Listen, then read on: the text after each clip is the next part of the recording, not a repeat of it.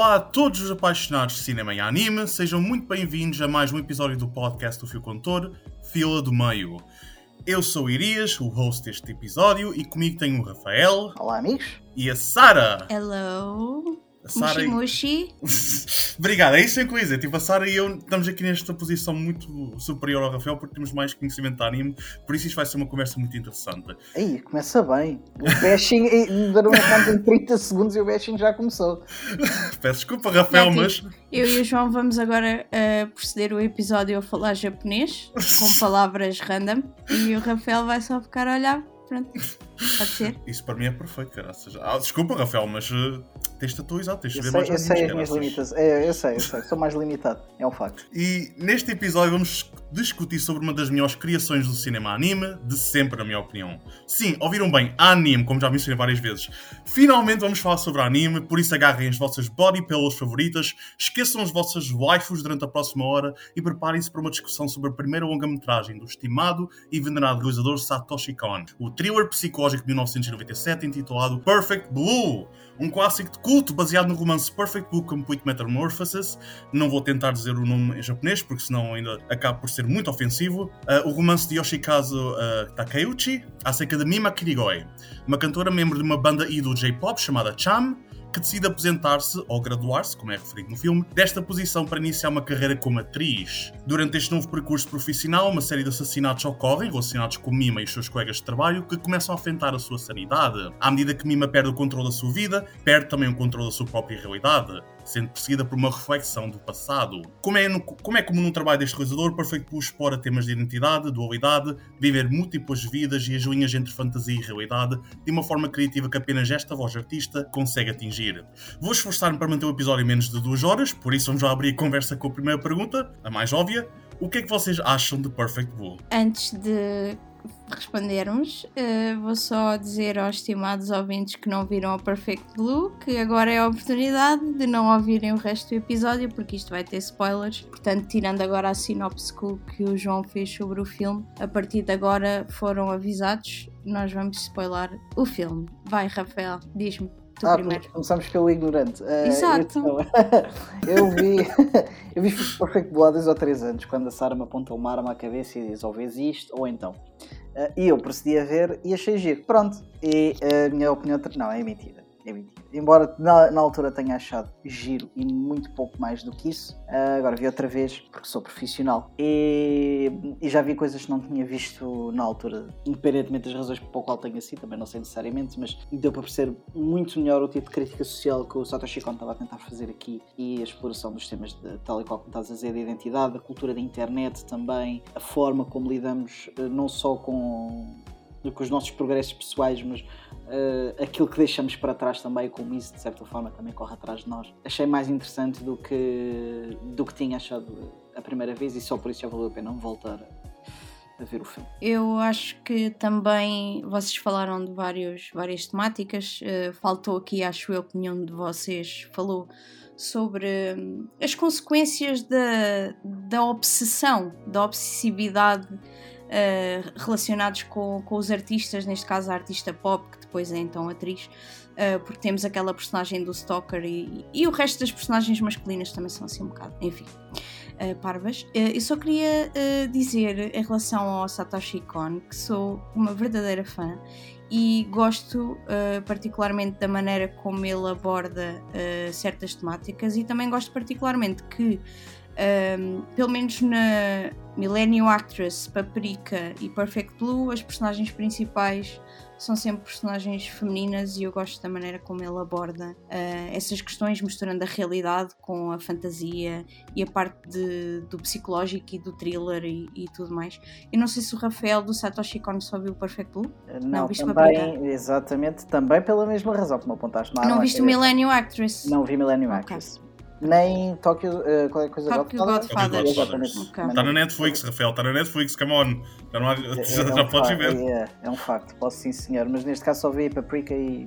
E gostaste mais de qual já agora? Uh, sendo que vi Perfect Blue duas vezes, já deu para perceber um bocado melhor aquilo que estava a acontecer. Talvez Perfect Blue, mas teria de, de rever Paprika para conseguir ter a certeza. E tu, João, gostas do Perfect Blue? Claro que sim, estás todo claro, Claramente, eu estou com, com entusiasmo do caraças. Falar de Satoshi Kon, um, na minha opinião, um dos realizadores mais importantes do cinema, não só da anime, mas simplesmente do cinema geral.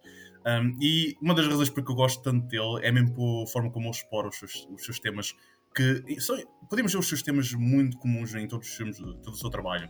Somente a ideia de identidade. Eu acho que o Perfeito explora a sua exploração de identidade, especificamente da perspectiva de uma personalidade pública, tipo, uma pessoa conhecida e uma figura pública. Tipo, por exemplo, tens logo na introdução do filme que por acaso em qualquer é muito comum já animes haver aquela haver aquela exposição exagerada e muito cansativa, mas a forma como Satoshi Kon utiliza isso nesse filme, neste filme específico do Perfect Blue, é fascinante porque diz-te logo muito o que tens a saber acerca do, acerca do filme.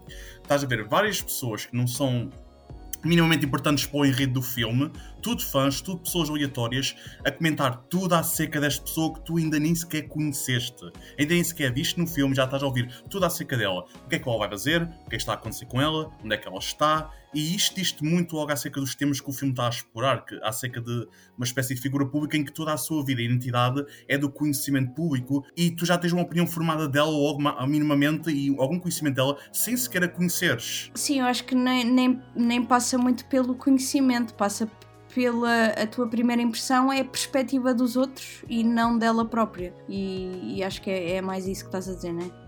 Sim, é, é muito... Porque pode não ser a real, estás a perceber? É precisamente isso, porque. É a perspectiva que os outros têm dos outros, basicamente é isso. Porque é isso, acaba por ser isso muito a brincadeira do. A brincadeira. Uh, os temas principais do filme é muito essa ideia de a tua, a tua percepção de, si, de ti própria e a percepção que os outros têm de ti e essa separação e a forma como as duas pessoas acabam por ganhar vida. A pessoa que não existe, a pessoa que tu não te identificas, mas toda a gente pensa que é o que tu és, ganha vida de uma forma muito específica, quer seja online, que é um dos temas principais do filme, é, é a ideia de é a cultura online, a internet, quer seja na televisão, ela que primeiro começa a ser uma ídolo pop, música, música da banda Cham, depois torna-se uma atriz e depois tens esta ideia de interpretar, de seres uma, uma atriz na tua própria vida. Claramente, infelizmente, a situação de sobriedade, especialmente no, no Japão, um, em relação a ídolos, pop não é exatamente a melhor em, em termos de relação fãs, e, uh, audiência e, e artistas. Uh, é, uma, é muita opção, é muito pré-programado.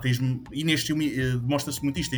Ela tem managers a fazer decisões por ela controlar todos os pedaços que ela tem de fazer. Tipo, tu vais fazer isto agora, tens de fazer isto agora, e ela nem sequer tem uma decisão própria. De... E isto é um, dos temas mais importantes do filme. É tipo, quando tu nem sequer tens decisão, não tens o poder da tua vida, não tens o poder de escolha, não tens o poder de decisão, não tens poder sobre as tuas, a ti própria. Quem é que tu és? Quem é que tu acabas por ser? E acho que não é só em relação tipo aos managers e ao público e tudo mais, porque há uma altura em que ela está a falar ao telefone com a mãe, se não me engano Uh, e que a própria mãe diz: Mas nós sempre pensámos que tu ias ser cantora, não é? Tipo, não é só a é também a perspectiva dos próximos que estão dela, dos familiares e dos amigos, que também não é correta. Não é só o business, por assim dizer. É a comercialização da pessoa, de certa forma.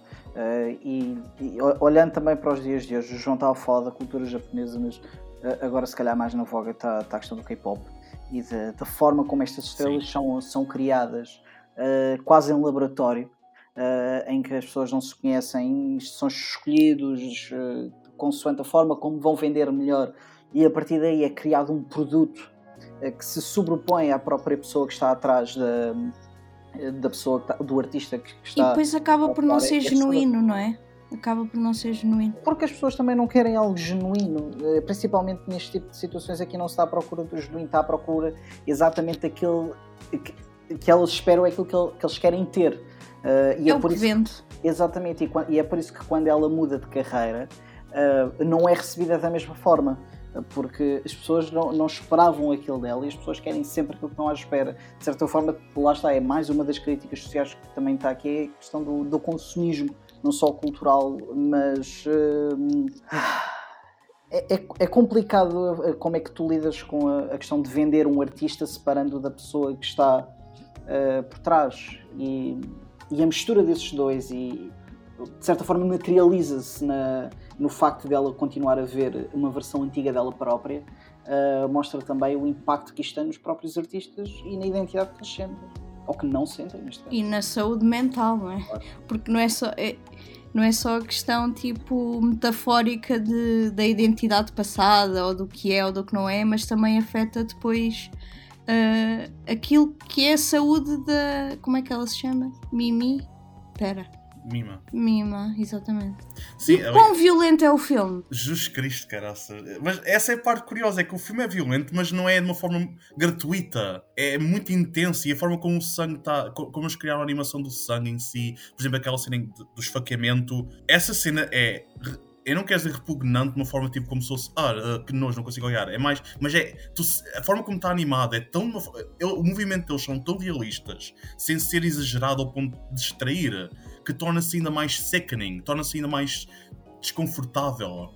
a, a rape scene, a rape scene para mim é. é... É muito difícil. É, é, é muito, é muito lixado. É, é... E é engraçado como é que.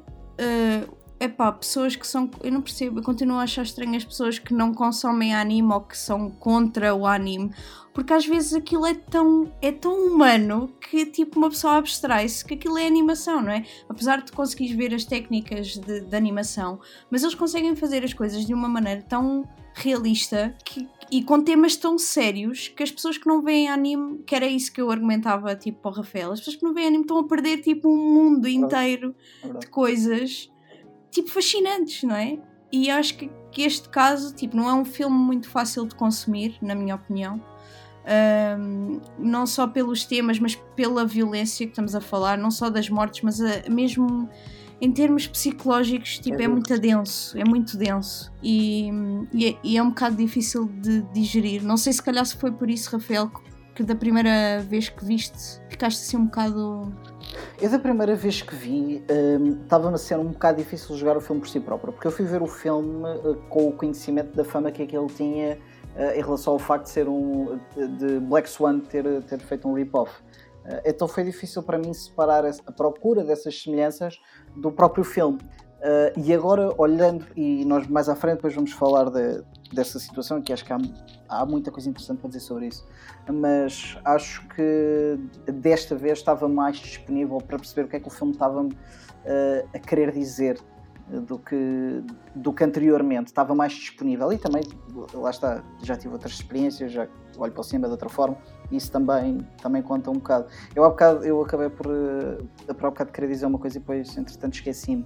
E quando tu falaste da, da questão da, da cena de violação, lembrei-me que hum, a forma como essa cena está montada, não só aquilo que acontece ali, mas como tu vês o, a reação deles lá atrás, uh, tens aqui também mais uma vez uma reflexão sobre aquilo que podemos colocar os atores, a pressão até onde podemos colocar os atores para atingir um resultado que nem sempre vale a pena.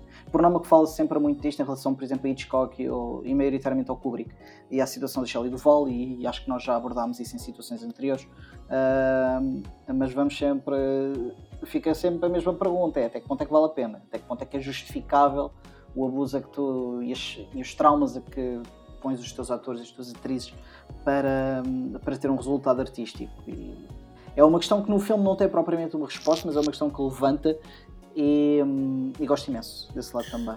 E, também... Mas em relação. Desculpa, João. Não, diz, diz. E é só referir que, ok, uma rape scene é sempre uma cena bem complicada, seja onde for, mas podemos pegar numa cena que supostamente é mais leve e que mesmo assim no filme tem um impacto muito, muito forte, que é quando ela está a tirar aquelas fotos, uh, tipo, sim. nua. E, sim, sim, ok, não acontece nada especificamente, não é como uma, uma cena de violação, não é? Mas não deixa de ser difícil de olhar, não é? é? E a forma como está cortada, em que tu saltas dela a, ter, a tirar as fotografias, se não me engano, para as amigas do.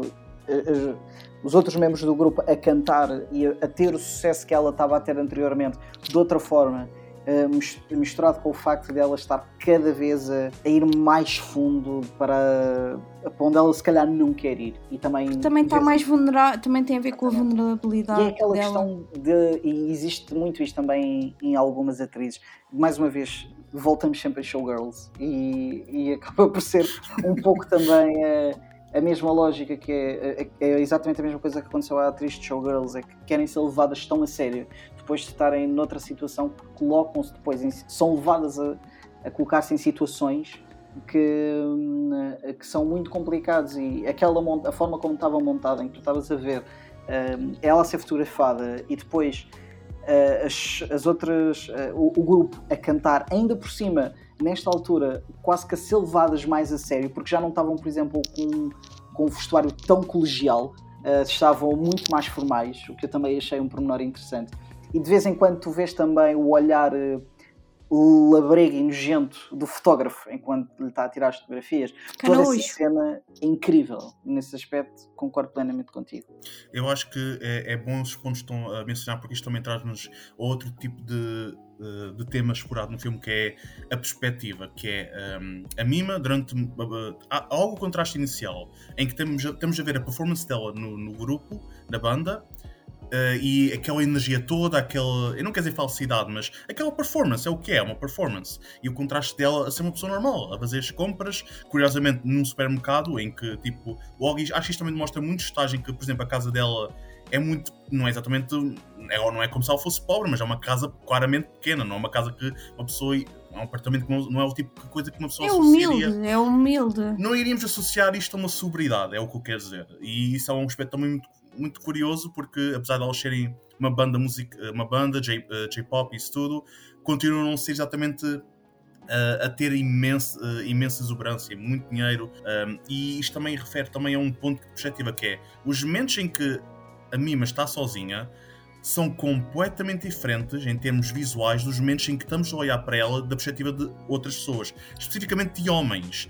Porque apesar da cena da rape scene, que é extremamente desconfortável, os atores, minimamente profissionais, ele até pede desculpa por, por, por, estar naquela posição, o ator, mas a equipa técnica não para de fazer comentários. E a própria criação da rape scene, do argumentista em que ele está a falar sobre ele, tá, ele fala daquilo, o argumentista dessa série em que ela está a participar, em que ela tem de fazer uma rape scene, ele fala disso como se eu quisesse colocar ela nessa posição. Não existe cá nada de pretensão de artística e nada, é simplesmente uma pessoa a pensar, eu quero ver esta pessoa, eu quero ver esta sobriedade que, uh, ingênua e inocente a ser colocada nesta posição de sem poder e tipo, vamos sinceros, perversa mesmo. E a equipa técnica não para de fazer comentários, não para de olhar para ela, o fotógrafo também olha para ela com ele claramente está a fazer aquilo propositado, não existe nada, não existe nenhuma desculpa sequer de arte. Ele claramente, as fotos podem ser bonitas, seja o que for, mas claramente aquilo surge de uma intenção perversa. E, ele, e isso retira-lhe muito da sua, da sua, própria identidade. É aquela cena também do male gaze, isso retira muito a tua própria identidade no mundo. E eu acho também, a mim faz, sempre me fez muita confusão uh, aquele stalker, tipo, o próprio desenho em si Uh, é, epá, eu não queria usar esta palavra porque parece bem forte, mas é mesmo nojento o homem. Tipo, yep. um olho para cada lado, tipo, os dentes cheios os dentes de falha. Todos e, já. Meu, aquilo é. E, e, a maneira como ele olha também, não é? E, e há uma parte em que ele está com uma câmera e tudo. Tipo, é, é, é tudo muito estranho, meu. Tens a cena icónica da mão que representa logo o tema principal do filme, que é ele a fazer com a mão tá e ela... Está a segurar, yeah. Está a segurar, ela parece uma boneca a dançar na mão dele. E isto coloca muito logo... É uma imagem que resume logo a perspectiva do filme todo, o tema todo, que é esta ideia de posse sobre pessoas, uh, figuras públicas. Somente mulheres, neste caso. Novamente, uh, entramos nesta perspectiva também uh, de identidade, de, dos temas explorados do filme mas uh, e do male gaze em si também. Uma coisa que eu também quero falar é sobre a relação uh, do, que o filme tem com a internet. Que é algo que, na minha opinião, é muito fascinante. Porque, não sei se seja, a maior parte dos filmes dos anos 90 que exploram a internet não envelheceram muito bem.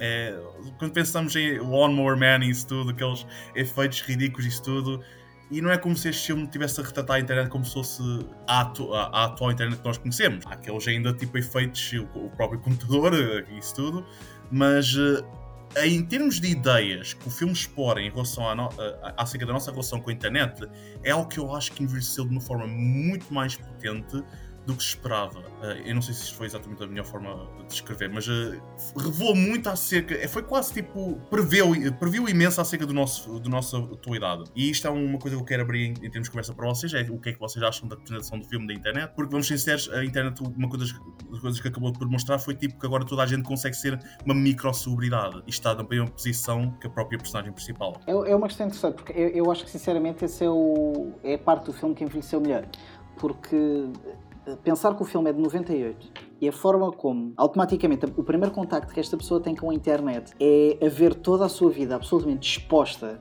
ao ponto de ela estar a ver ela mesma uh, através dos olhos de um mundo que não é o dela é assustador, principalmente quando tu olhas para o facto dela ser completamente desconhecida aquele mundo. Porque, por exemplo, nós temos hoje em dia, por exemplo, questões com as influências e tudo mais, que eles ativamente se colocam na internet e, e se colocam nessa posição. Uh, não é que, que justifica o que quer que seja, mas a verdade é que o primeiro passo é, é sempre o de, o de entrar.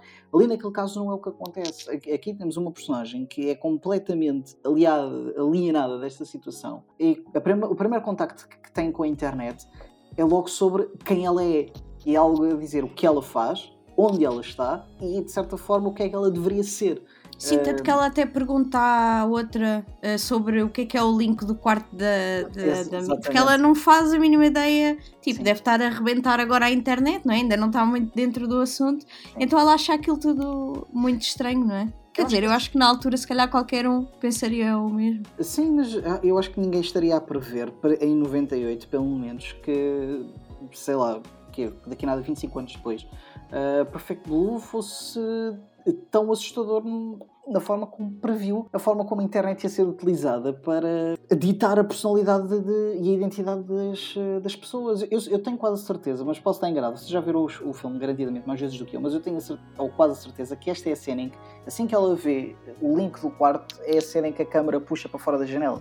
Sim, é precisamente. E, e esse momento também é, é um bocado aquele, aquele tom de voyeur em que és retirado para é fora é bué, do, da é tua bué. casa é. E, e, estás a observar lá, lá para dentro de uma forma muito intrusiva e vem de dentro para fora ou não vem de fora para dentro. Sim, eu não sei se vocês concordam comigo, mas eu, eu desta vez, como, como andei a ver há, pouco, há relativamente pouco tempo filmes do Brian De Palma, Uh, eu achei alguns, alguns desses aspectos que estás a falar, especificamente, Rafael, bem parecidos. Tipo, eu não sei se vocês já viram tipo o Body Double ou o Blowout. Yep. Tipo, tem muitas. Muito desses conceitos uh, estão, estão presentes. Eu achei isso engraçado que desta vez senti essa presença não sei se, João, viste, tu viste os filmes? Não sei se concordas. Não, não concordo. E mesmo a parte do male gaze, porque já sabemos que o De Palma, enfim, é, é, é, opa, é, é parecido mesmo. É, mas é que o Satoshi Kon aqui está claramente a fazer uma crítica a isso mesmo, porque, uh, e é isso que é a parte interessante da, da animação, é que, é que permite que ele Uh, também torna aquelas, aquelas personagens, tal como tu estavas a dizer, que a personagem do Stalker é, é assustador, é repugnante a animação daquela, daquela personagem. Isso é uma, uma completa transfiguração da crítica ao male gaze. É tu colocares aquelas, aqueles homens que estão a olhar para aquela mulher e a objetificá-la daquela forma, exatamente como nada mais do que porcos. Eh, tanto que muitos deles estão-se a babar, uh, os olhos não estão plenamente alinhados em prática, e não é só no Stalker.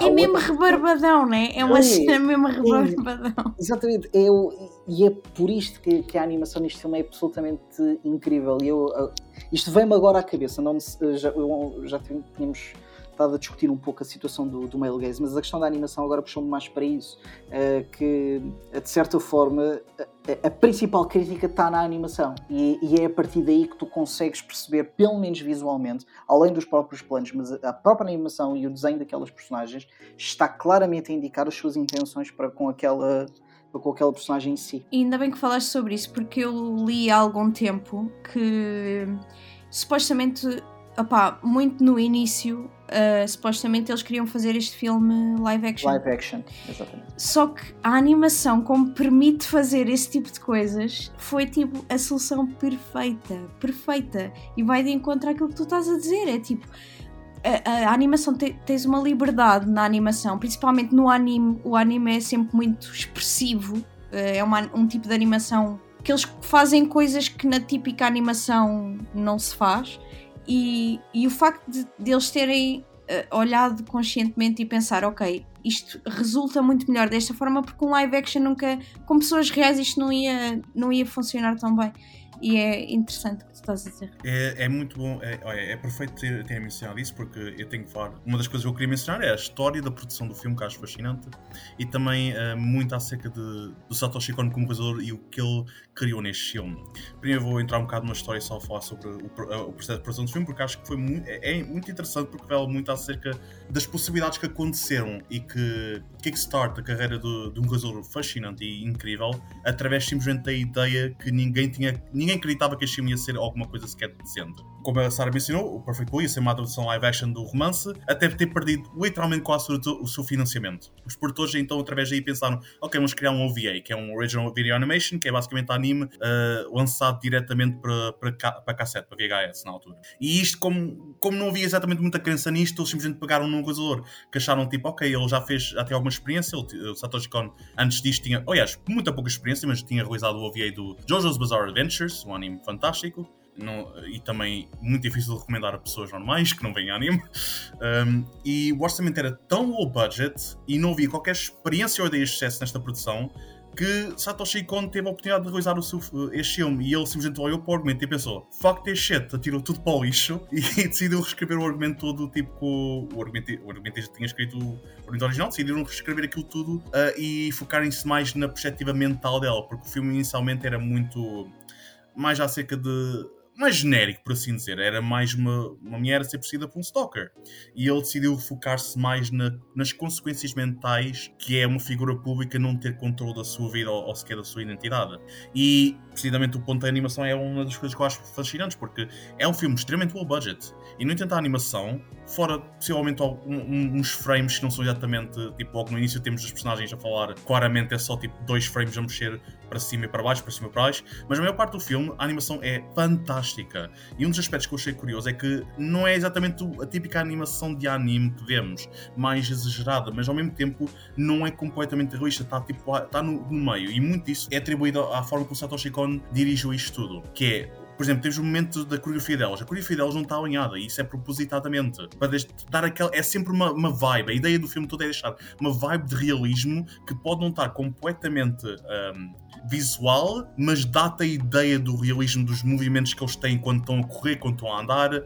E um dos aspectos que eu achei fascinante é a forma como ele uh, diferenciou as pessoas da mima e, e das celebridades como vocês tinham mencionado, a cara do Stalker, do Mimei, uh, uh, que by the way, isso vai-nos entrar depois, uh, queria falar também sobre isso mais tarde, que era a ideia, como o tema principal do filme é a identidade, também resume-se às outras duas personagens importantes deste filme, mas uh, que todas as personagens masculinas têm, uh, têm todas um aspecto muito medonho e muito fucked up. Tipo, aliás, não só os personagens masculinos, mas quase todas as personagens que não são minimamente celebridades ou conhecidas por figura pública, o seu aspecto é muito rançoso, por assim dizer. E isto mas é também a, a, a, a cena do interior. Tipo. Sim. Eles Sim, estão é, é a mostrar como uma pessoa. Yeah, yeah, yeah. Isso é, é bem interessante, eu gosto disso. E a produção, basicamente, como, como o Satoshi Kon teve liberdade criativa, ele decidiu mudar todos os temas principais e também fazer muito comentário social acerca de, da forma como ele via produções japonesas. Muita produção que ela está a passar, que a atriz que a personagem principal deste, desta produção está a passar na série, é muito retirado do que ele via acontecer em séries japonesas aquela, não é exatamente perversidade, mas também aquela falta de, de conceito original. É tudo muito, muito feito à pressa, muito whatever. Temos aquele momento em que o argumentista pergunta-lhe, então, mas quem é a vilã? Ele diz tipo, epá, sei lá, tipo, a gente depois, depois descobrimos isso. Sim, uh... também tens tipo os, os fãs, tens uns gajos na rua a entrar num sítio qualquer a dizer ah, já vi isso, é uma porcaria, não sei o quê. Também tens tipo o lado do público a falar desse yeah. tipo de produções também. E infelizmente o Perfect Blue, apesar de ser uh, no final da produção é que eles perceberam que ok, vamos tentar lançar isto em alguns festivais e ver o que é que acontece. Sucesso enorme em festivais, recebido de uma forma que eles não estavam à espera, e infelizmente, apesar de ter sido um sucesso enorme crítico, foi um fracasso e infelizmente o fracasso comercial foi algo que perseguiu bastante o Satoshi Kon na sua carreira, o que é triste, somente tendo em conta que o quanto influente ele é como realizador e, e vamos ser sinceros, Perfect Blue é um filme mesmo que resume bastante bem o poder do anime em termos de, de, criação. E eu queria estender isto também um, para vocês, esta conversa acerca de, do conceito visual do filme. Porque, sim, já vimos isto muitas vezes a ideia de um filme visualmente trans, transformar eis uma personagem tipo fragmentada mentalmente. Mas a forma como este filme faz parece única, parece que só pode funcionar, só consegue funcionar neste formato de animação. Rafael, queria, eh, eh, puxando na a conversa do, do João, queria só eu queria falar de espelhos. Vocês não querem falar de espelhos? Yes. Podemos Rafael, fala lá dos espelhos. Podemos falar de espelhos. É interessante que a maioria dos filmes que eu tenho visto agora tenho, tenho encontrado espelhos por todo lado. Estive agora a rever Souvenir e é uma coisa, parece um anúncio ao espaço de casa. É uma coisa maravilhosa. Mas É assim, o, o espelho sempre foi utilizado como símbolo das personagens, da, da dualidade e, das, e o vidro partido por consequência das personagens mais fragmentadas e acho que isso é garantidamente um, uma, um, um, dos elementos mais óbvios, se calhar, da, do, do Perfect Blue. E não é necessariamente só os espelhos, tipo, ela encontra o reflexo dela uh, várias vezes de outra forma. Lembro-me também quando ela estava uh, a procurar na internet, ela viu o reflexo dela de certa forma também no ecrã, também, mais uma vez, mostrando que aquilo tinha um bocado a identidade dela que estava uh, a olhar. Sim, não é só. Eu não, não estava a dizer espelhos em específico, sim, até porque o, não sei se ela está num comboio ou num autocarro, também se vê sim, o reflexo. Sim, Pronto, os reflexos em si, não é? É isso é. que eu queria dizer. Ela vê -se sempre vestida com, com a fatiota bonita. Exatamente. Do, do J-pop. Salvo, lá está, na cena final em que ela finalmente se encontrou.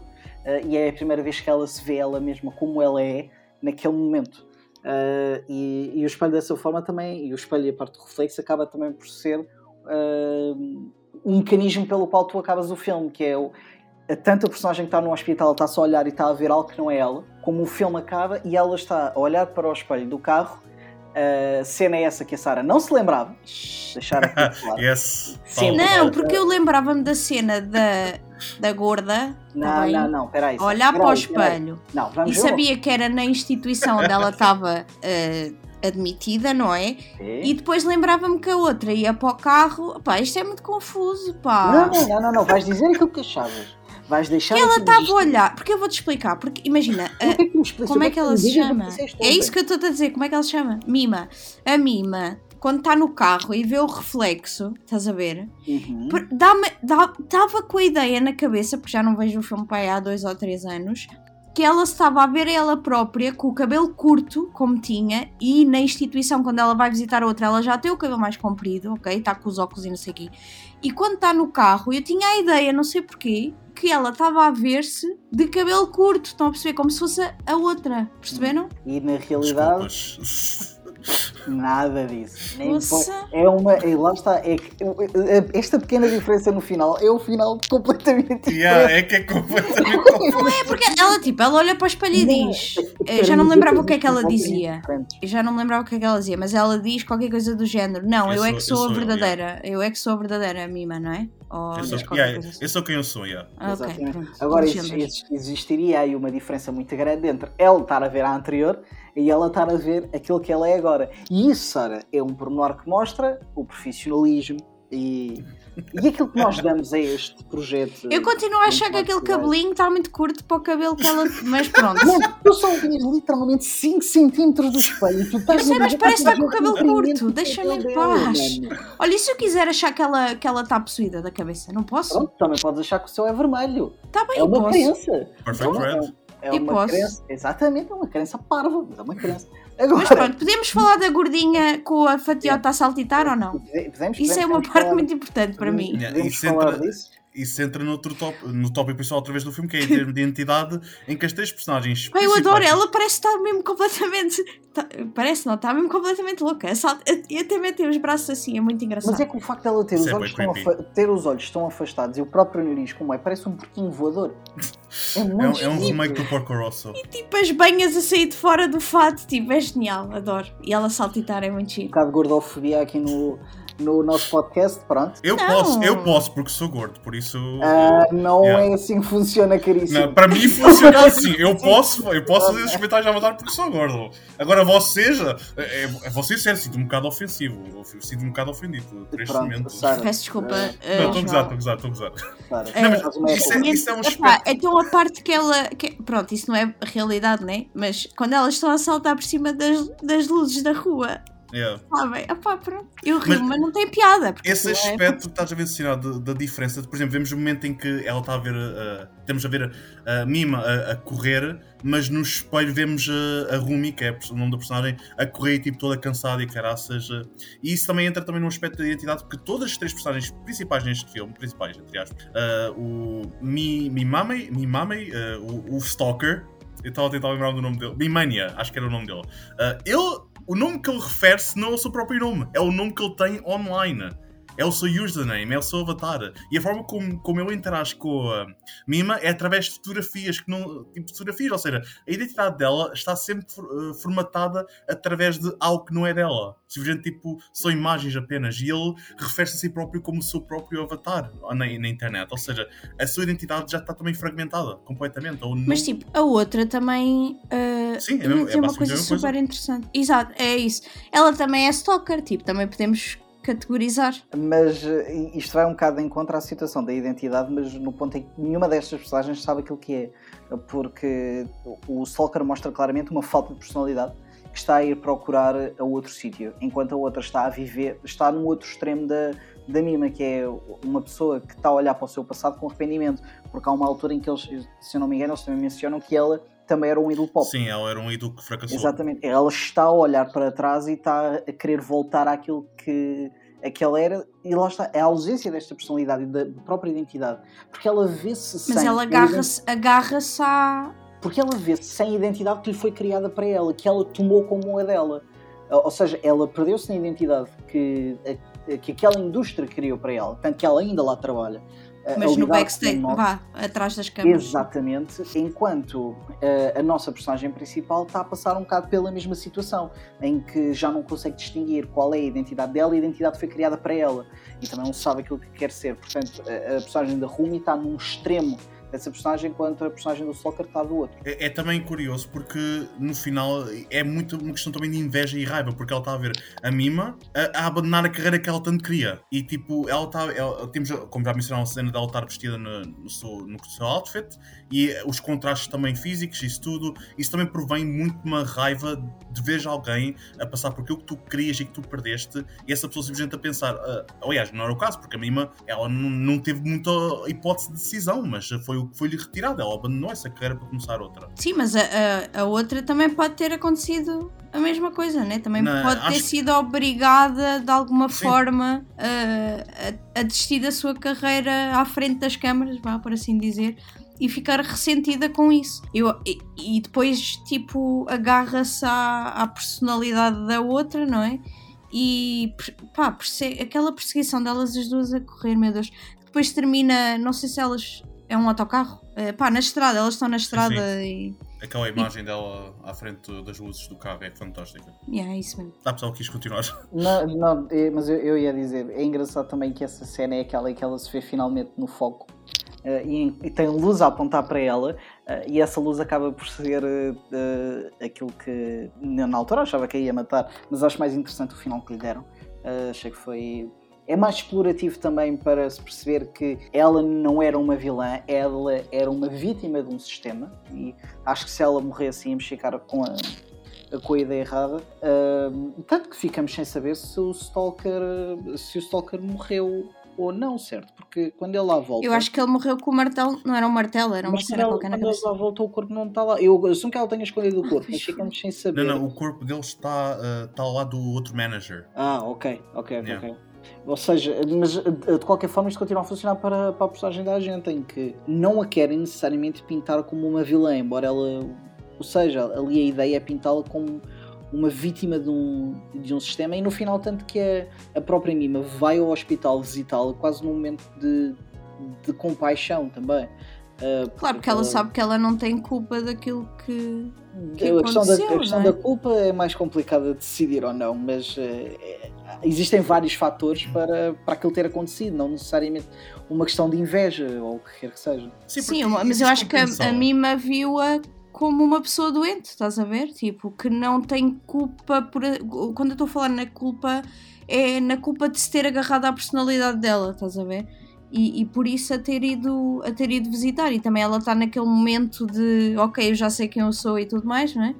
E ao visitá-la, é como estás a dizer, eu acho que ela fez as pazes com ela própria, fez as pazes com a outra, a outra senhora que para ela não tem culpa nenhuma porque é uma vítima, porque tem uma doença mental. Eles até às vezes, eu não sei se falam em relação a ela ou em relação ao outro, ou ao Stalker, que há um deles que tem, como é que se diz? Transtorno obsessivo. Não, isso é, dupla- personagem, É isso a é personagem personagem da dela série, na série. O- Novamente, outra dimensão. Exatamente, mas está ligado, yeah, está ligado Sim, sim, sim, às sim. personagens verdadeiras, não é? Tipo, Exatamente. yeah, eu lembro-me deles Sim, falarem existe sobre isso. muito a, a questão de, das camadas. espera, diz-me lá qual é o transtorno só para a gente ficar. É transtorno? Eu, eu acho que é de dupla personalidade. De, de É isso? Transtorno de dupla é algo assim- personalidade? Ok. É algo assim do género. Eu lembro de algo assim. Mas é, é aquilo onde eu queria chegar era. À medida que ela está a entrar dentro do processo de, de filmmaking e, de, de ser uma personagem, eh, para ela também se torna difícil distinguir o que é que é a personagem dela e o que é que é a personagem da, da série, o que é que é série, o que é que é o mundo real. E o facto de, de eles mencionarem diretamente que aquilo é um problema de transtorno de, de múltiplas personalidades é mais uma camada dentro disso e que consegue abrir outras leituras para o filme de que tudo aquilo é uma série, tudo aquilo faz parte de uma ilusão e que é uma ilusão atrás de ilusão. Ah, e ah, lá está, é isso que eu, que eu gostei mais desta vez que vi Perfect Blue. Ah, não só há pequenas críticas sociais em pequenos momentos da- do filme, porque o filme não é sobre a indústria de filmmaking, mas é óbvio que existe uma crítica clara ali, principalmente aque- naquele momento da, da, da rape scene. Tens a questão da, da internet que não vai eh, sempre A fundo. nisso, mas é deixada por ali. Um, e também a questão das pessoas não saberem distinguir a, a realidade da ficção. Mas eu Eh, acho é que há muitos muito atores que depois sofrem disso. Pelo menos já vi várias vezes que chegam a confundir, tipo, a não é bem a confundir, é a, a sentir dificuldade de depois sair daquela personagem, não é? Parece que ficam, às vezes, por exemplo, lapsos pequenos de, por exemplo, vi uma entrevista do, do não sei se era a Lily Collins, mas eu acho que ela estava a falar Era com a um Lily sotaque- James. Era a Lily, A James, Lily agora James. na, na tour de, de Pam and Tommy. Exatamente, ela estava a falar com um sotaque que não era o dela. E, epá, isso são pequenas coisas que podem extrapolar para isto, que é a pessoa perder completamente a noção do que é real e do que não é, o que é que é a história. É quase, pá, começa a ficar, a tua própria vida, a tua não, mas dela, é quase uma metaficção, porque tu não sabes onde é que estás, não é?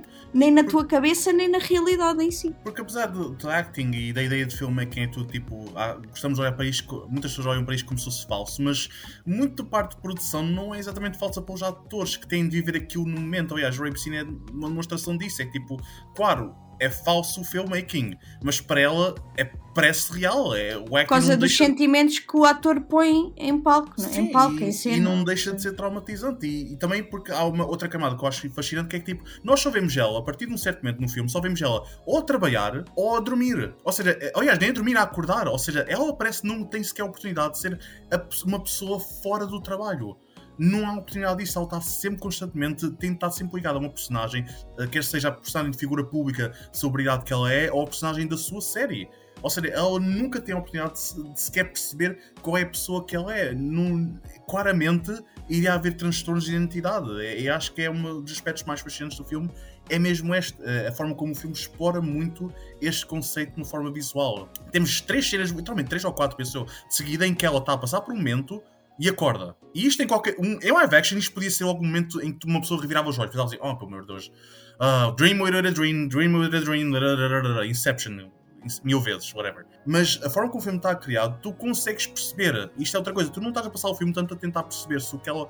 Ah, será que o filme está a dizer que isto é falso ou real? Não, o filme está-te a dizer simplesmente. O filme está a tentar fazer com que passes pela experiência dela, com, com, com que tu próprio já não consigas distinguir nada. Não importa se aquilo Sim, é real ou tanto falso. tu às vezes estás a, meio é. de uma, estás a meio de uma cena, não interessa se aquilo está a acontecer ou não, mas tu estás a ver como uma coisa real e depois de repente vês ela olhar para cima e está a plateia, por exemplo, tipo, a maneira como está editado, sabem, sabem essa cena? Sim, sim. Em que ela depois olha para cima e até fica meio, ah, ok, eu estou aqui, tipo, estou aqui à frente de uma plateia, estou a atuar, não é? E, e isso acontece repetidamente, é fixe também. Porque a vida dela basicamente acaba por ser só uma performance de 24 horas por dia. E quando estás a viver constantemente em performance, tu não tens a oportunidade de sequer saber quem tu és. Mas É um ela depois torno- tem aquele breakdown quando vê o aquário dos peixes, não sei se Sim, se sim. lembram. Essa cena é boa. Começa.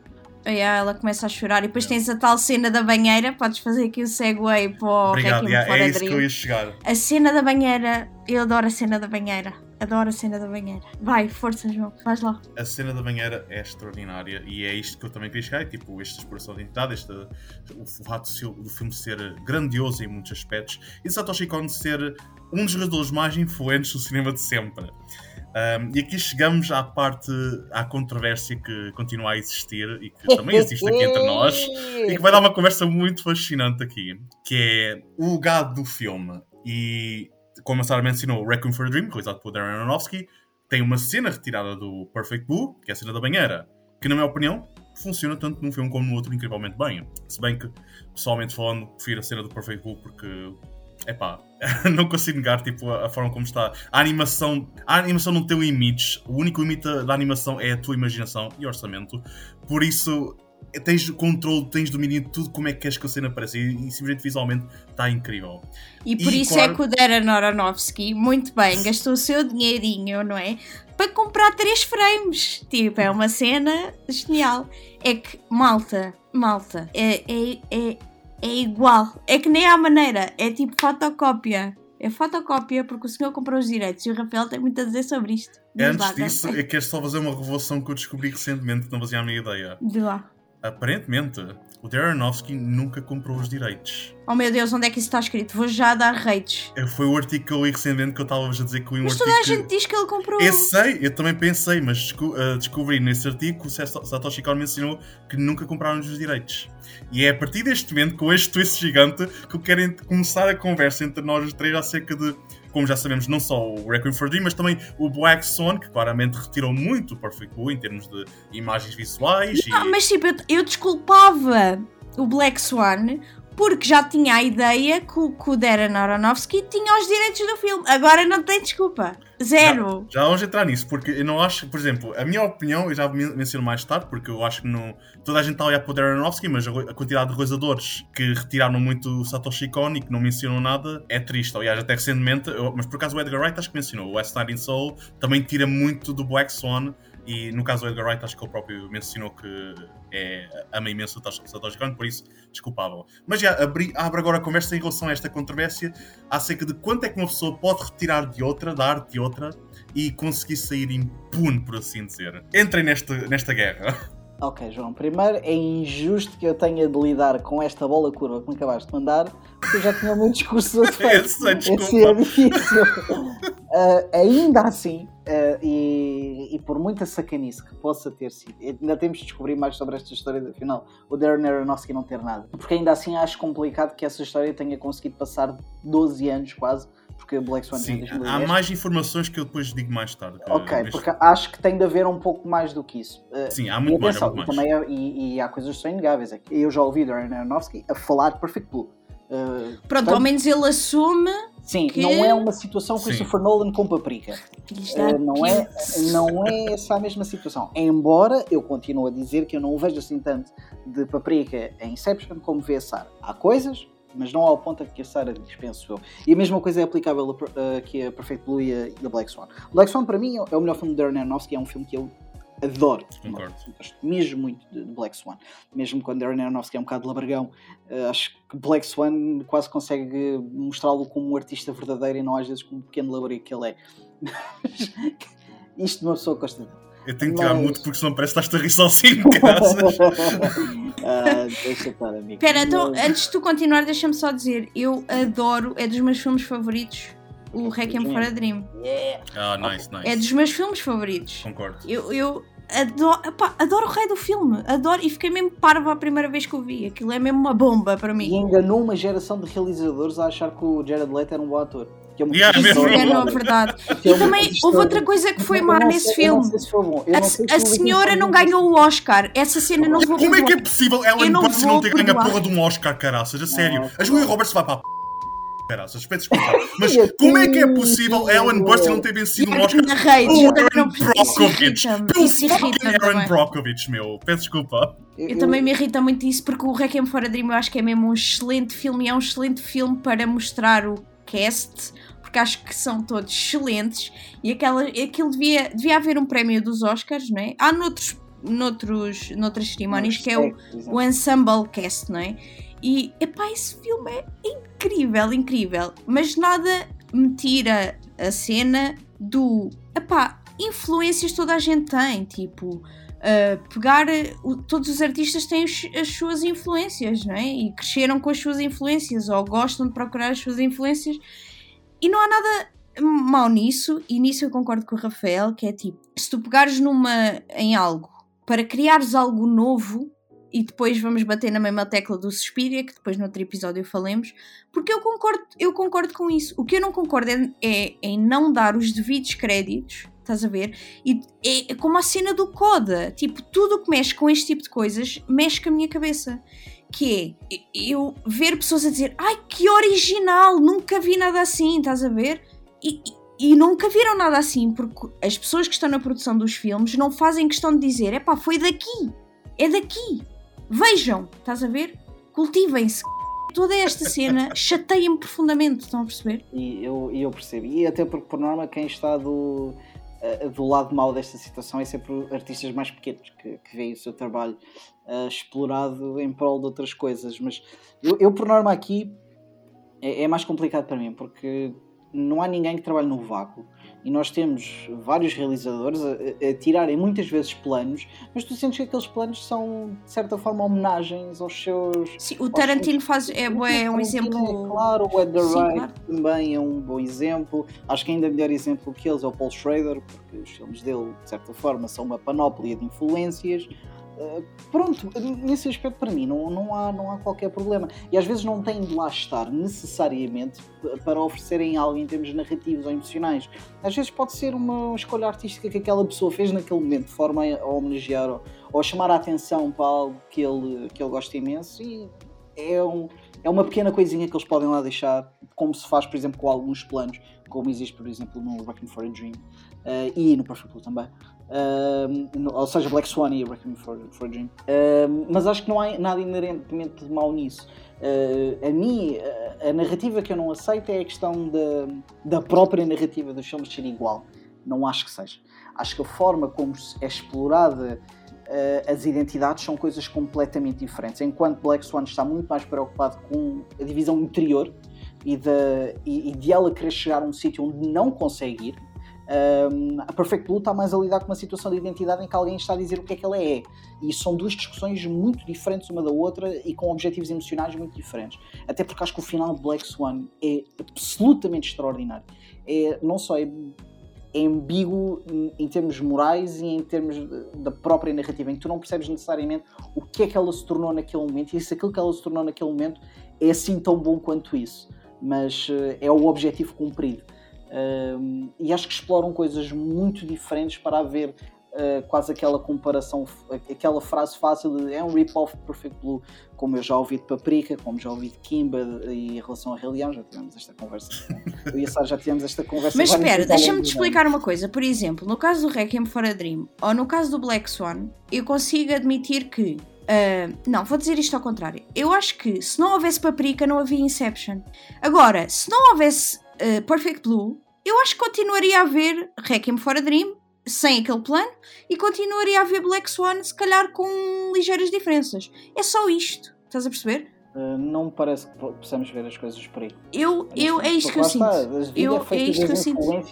Das influências que tu recebes uh, ao longo da tua vida. Se calhar, se o Darren Aronofsky não tivesse visto aquele, aquele plano em, em Perfect Blue, se calhar nunca tinha sequer pensado em fazer algo do género em relação àquela cena em específico. Ou se eu sei, mas repara, esse plano não tira, não tira a narrativa do filme, percebe? Aquilo que tu estavas a dizer. Eu vou uma questão mais, mais vasta. Se calhar, se a Julia do Cornell não tivesse visto Texas Chainsaw Massacre quando tinha 6 anos, se calhar ela não tinha feito agora o Titano.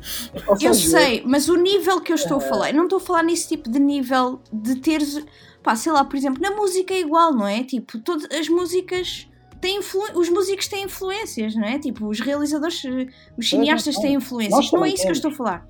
Toda a gente tem, tipo, yeah, mas não é isso que eu estou a falar. Mas isto é, pá, eu não consigo. O Inception e o Paprika dão-me dão dores de cabeça. Pá, podemos explorar essa situação. Esse é não é preciso. Não é preciso. Eu dou uh, o Requiem for a Dream Pronto, excelente filme. Se tivesse lá aquele plano ou não tivesse, estava tudo bem. Enrique, enriquece a cena, enriquece, claro que sim. E, e é uma cena retirada, cópia por cópia, do, do Satoshi Kon, não é? Do Perfect Blue, e acrescenta, tudo bem. Mas a narrativa em si, óbvio que tens de concordar, mesmo que não seja igual, que tem uma roupagem nova, Rafael, mas tem muito de lá, não é só uma mera influência, é só isso que eu quero dizer, não é só mera, não é tipo superficialmente. Mas, a questão é que se formos a... Eu, por exemplo, a maior influência que eu encontrei no, no Satoshi Kon foi David Lynch. A, a questão das identidades é uma questão que foi trabalhada ao, ao, longo dos últimos 40 anos pelo David Lynch. Eu sei, mas a forma como ele é a mesma cena, tipo, quando falamos de Suspiria vai ser a mesma coisa. Quando vai... É fundamental que já vimos várias vezes antes Houve em, em Suspiria, um e outro, os dois filmes de Suspiria, estás a ver? São completamente diferentes. Vamos deixar, esse, vamos deixar esse para o próximo podcast e vamos Mas é aí que eu que... Mas é só isso, eu sei. Mas é aí que eu quero chegar. É, eu não tenho problema. Tu achas que eu tenho problemas com o Suspiria, mas o meu problema com o Suspiria é só o nome. É só o nome. O problema com o Suspiria é tens mau gosto. Não, é só o nome mesmo. Vamos deixar, essa, vamos deixar isso para o próximo, para outro pronto, episódio. O meu problema é quando são coisas muito uh, chapa, percebem? Tipo, é, está mesmo lá para mim. E, e, o que mais me faz confusão, imagina, isso até podia tipo não acontecer, mas o que mais me faz confusão é não haver reconhecimento. Que era aquilo que o, que o João estava a dizer. É, os mais pequenos depois é que ficam lixados porque estão a ver o seu trabalho a ser utilizado, explorado, alterado, o que seja, sem qualquer tipo de props, tipo, sem, é, boa, bom trabalho. Tipo, isso, é que me, isso é a cena que mais me chateia. Pronto. E eu estava descansada com o Darren Aronofsky, mas agora já não estou. Pois, esta Bem, situação agora foi mais complicada, João. Vais vamos, ter de oferecer Vamos um entrar agora na conversa. O Darren Aronofsky tentou mesmo comprar os direitos para, uh, do, do Perfect Blue para ter a cena uh, do. para ter só aquele, aqueles frames no Requiem for a Dream. Tiveram uma conversa, tentaram fazer as coisas, mas não resultaram.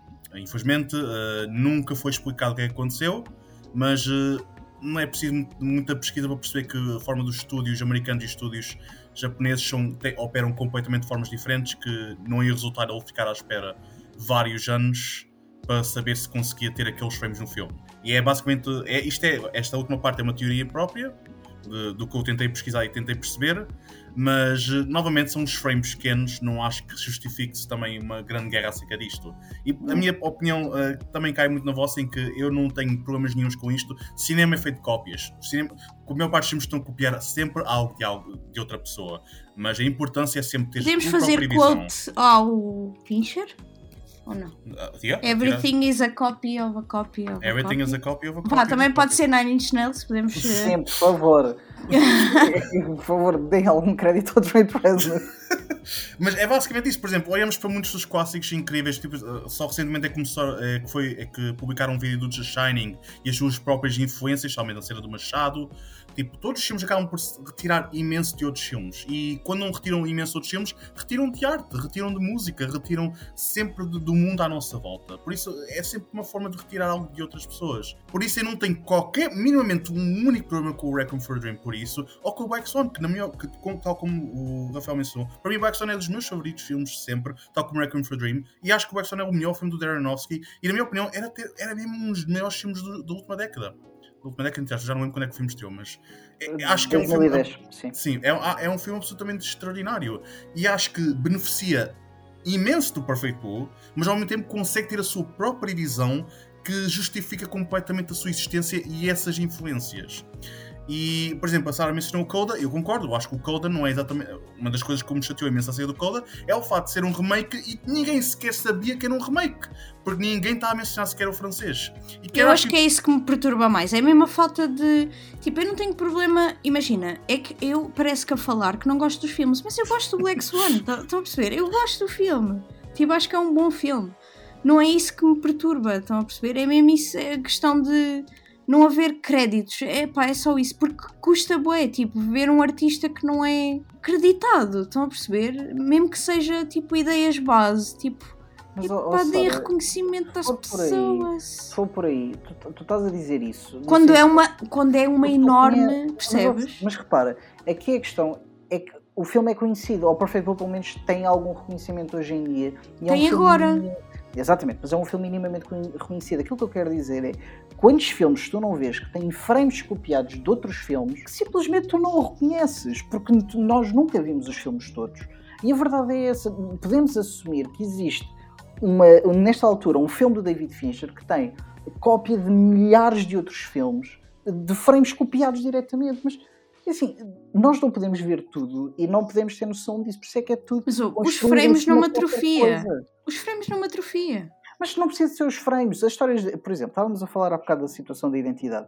E era aquilo que eu estava a dizer. No mesmo ano de Perfect Blue, saiu Lost Highway, que, que Sim. é um filme que basicamente personifica também haver dois lados da mesma coisa, que mais tarde o David Lynch transformou numa Holland Drive.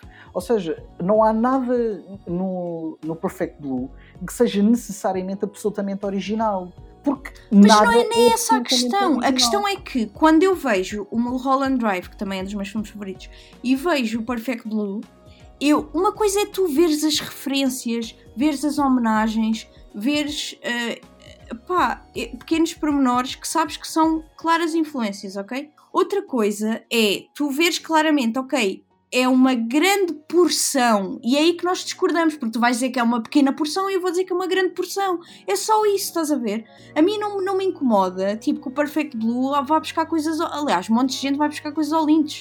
Tipo, não é por aí. Percebes? É quando tu vês que se o filme traz-te uma nova roupagem, ou seja, nós aí estamos de acordo. Quando há uma. Quando há. Quando tu vês que são claramente filmes diferentes, está tudo certo, ok? Quando é só influências, é só. O meu atrofio é quando, é quando eu acho que para mim é. Epá, é claro que. Mas pronto, para mim- este, o, o Black Swan não é um bom exemplo, é um, é um, um médio exemplo, porque eu acho que o exemplo mais Este- flagrante para é, mim é é mesmo. Paprika, né? Se, é calhar podíamos ter, se, calhar, se calhar podíamos ter esta discussão mais a fundo eh, com Paprika e Inception. E acho que isso Yeah. também fica aqui a sugestão, também podemos explorar isso num futuro episódio em que olhamos mesmo para Paprika e para Inception e tentamos encontrar eh, um, pouco isto que, a- que a Sara está a falar e concordamos ou discordamos. Porque uh, as ideias que vocês estão a dizer, e isto é basicamente um bocado. Eu, ter- eu não quero acabar uh, este episódio de uma forma triste, mas é uma coisa muito importante a mencionar: é que Nós estamos muito tristes, realmente. Não, não, mas Pô, o que, é eu vou dizer agora, o que eu vou dizer agora é um bocado triste, porque como mencionei há bocado, Satoshi Kon foi perseguido por fracasso comercial constantemente. Ele não ganhava muito dinheiro nos seus filmes e não só isso, ele tinha a saúde mental dele, infelizmente, era muito baixa e ele faleceu ah, a, mei- a- a- um, a um terço da sua produção de um filme de animação, que, de um filme que eu estava a fazer, que infelizmente nunca foi concretizado. Ainda irá ser, eu acho que pelo aquilo que eu, Eu sei, que. Yeah, também já nesta tinha visto altura isso. um trabalho muito grande. Eu tenho a certeza que vai haver, mais tarde ou mais cedo, algum desses grandes filantropos do cinema, um Martin Scorsese, um Tarantino da nossa vida, que realmente gostam destas. E, e o Edgar Wright, por exemplo, se tivesse se calhar mais filmes, Yeah. se calhar faria. Eh, se calhar do Darren Aronofsky, de certa forma, também teria aqui uma obrigação moral, pelo Yeah. menos, de fazer. Mas o, o quão triste é vermos tipo estes pequenos génios, não é? Tipo, ah, a falecer então, se- tipo, Rafael, eu sei que viste pouco dele, mas quando tu viste depois a filmografia toda, Ele também só tem, ele cinco tem filmes, é? Sim. filmes, essa a questão, ele tem é- tão é poucos curto, filmes. sim, sim. ele tem poucos filmes, mas são todos com boa qualidade, na minha opinião, e, e é bué triste, tipo, isso acontece, não é só neste caso, mas noutros casos, não é? Ah, tu pensares, e o que é que esta pessoa, perdemos tipo aqui uma, uma pessoa super valiosa, não é? E com- sido. Diz, diz. E aquilo que podia ter sido, não é? Tipo, em relação a Yeah. essa pessoa. Eu queria mencionar também porque o Satoshi Kon eh, e o Darren Aronofsky conheceram-se e no caso do Darren Aronofsky um, ele sempre olhou para o Satoshi Kon como uma pessoa que ele admirava imenso ele fala constantemente dele como uma grande influência é claramente apaixonado pelo realizador e o contrário não, é não foi exatamente igual o Satoshi Kon não olhou para o Darren Aronofsky com respeito um, ou com admiração eh, nas poucas entrevistas que ele mencionou acerca disso ele mencionou que notava-se que ele sentia um bocado de raiva, não por, por ele estar a roubar o, o parte dele, mas pelo que já mencionámos. Ele ser um artista que estava que tinha de suplicar por dinheiro para conseguir financiar os seus filmes e por, e por ver outro realizador ter o sucesso que ele nunca conseguia ter, a, tirar, a retirar coisas dele. Yeah, Agora, isso é bem lixado. pessoalmente isso é falando, bem eu acho que é, é sempre um bocado injusto estarmos olhar para alguém como se fosse culpado por isto, gente, tipo, ah, claramente a culpa não é do Aronofsky, do Aronofsky mas é inevitável olharmos para para o Satoshi Kon e, e compreendermos a situação dele e compreendermos esta visão. Porque realmente é frustrante um, um realizador ser constantemente perseguido por fracasso e ver toda a gente, somente nos Estados Unidos da América, num continente uns caraças deles, a ter um sucesso que tu não consegues ter. Mas E- isso vai sempre haver essa guerra, Pois. pelo menos tipo. Ah, os americanos e o Japão, tipo. Há sempre a guerra entre Hollywood e todo o cinema internacional, porque como vemos agora o Coda, este é o exemplo que eu também queria marcar, porque a razão porque eu consigo apoiar o Darren, uh, Darren Aronofsky nisto e compreender perfeitamente o Satoshi Kon é pá, sentir-me imensa pena dele, porque é um dos jogadores favoritos e acho que é um, mesmo um dos melhores jogadores de sempre. É que o Darren Aronofsky, pelo menos, nunca teve qualquer problema em mencionar o nome dele. Ele me ensinou constantemente, ele estava constantemente a, a lutar por, para que as pessoas conhecessem o Perfect Blue e a sua filmografia. E depois temos filmes como Coda, em que o filme francês, quer gostem do filme ou não, não existe não existe simplesmente. E isto, infelizmente, é muito comum em grandes filmes em que a maior parte dos realizadores simplesmente olham para realizadores internacionais que nunca vão conseguir sequer ter um terço do seu sucesso e ignoram-nos completamente, quando pelo menos já havia o respeito de mencionar isso. E acho que isso ninguém pode yeah, Pelo menos o Edgar Wright e o Tarantino, eles fazem. E até o Guilherme Del Toro, eles Sim. têm a mania de. de têm a mania, entre aspas, né? isto não é uma coisa negativa, é eles curtem de, de partilhar com o público quais são as suas referências, influências, o que é que as pessoas vão de explorar e ver.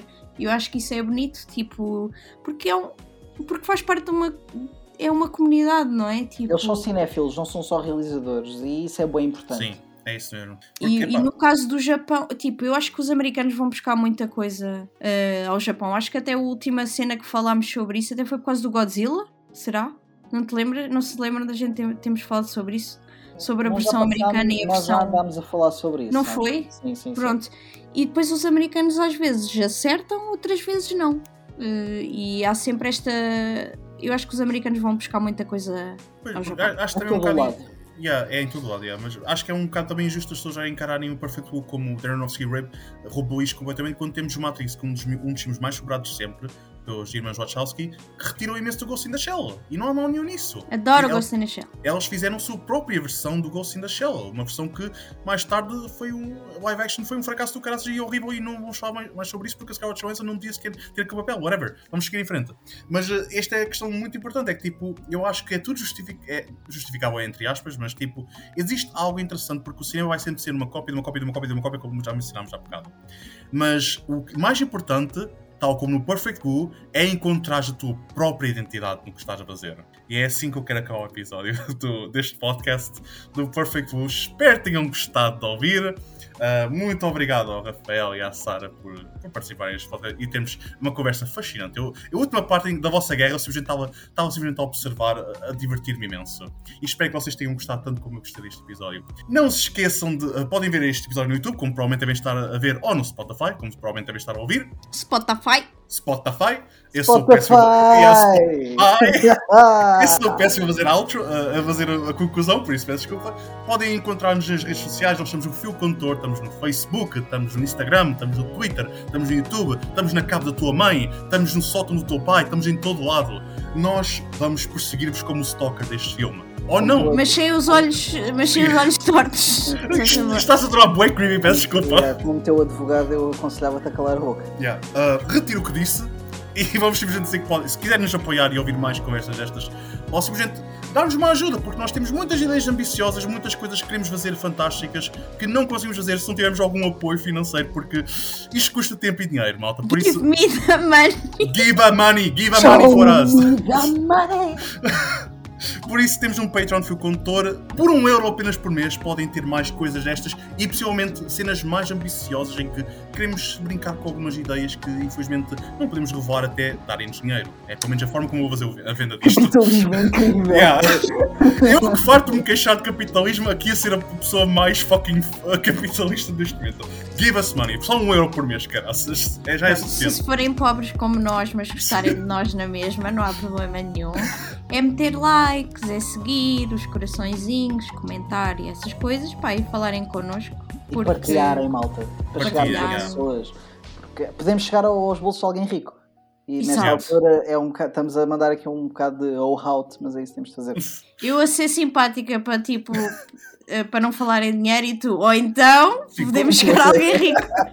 Como, a, como a Sara mencionou, o apoio é de todas as maneiras, quer seja financeiro ou simplesmente emocional, partilharem, verem as nossas coisas, é sempre bom. Isso yeah, dá-nos sempre alguma forma de coisa foi emocional, por acaso. Sim. Agora que falaste Sim. façam a onda, tipo, quando estiverem a ouvir, façam a onda e a gente yeah. sente essa yes. Levantem os braços tipo o Goku Style e deem-nos a vossa. Yes, Spirit Bomb, por favor, para nós, vá. E claro, temos um, o nosso site Fio Contor em que temos muitas críticas lá, sempre de, sempre de vários filmes. Obrigado, malta. Espero que tenham gostado e até à próxima. Digam adeus. Thank you. Adeus. Obrigado, Adeus. Sara. Adeus. Forte abraço.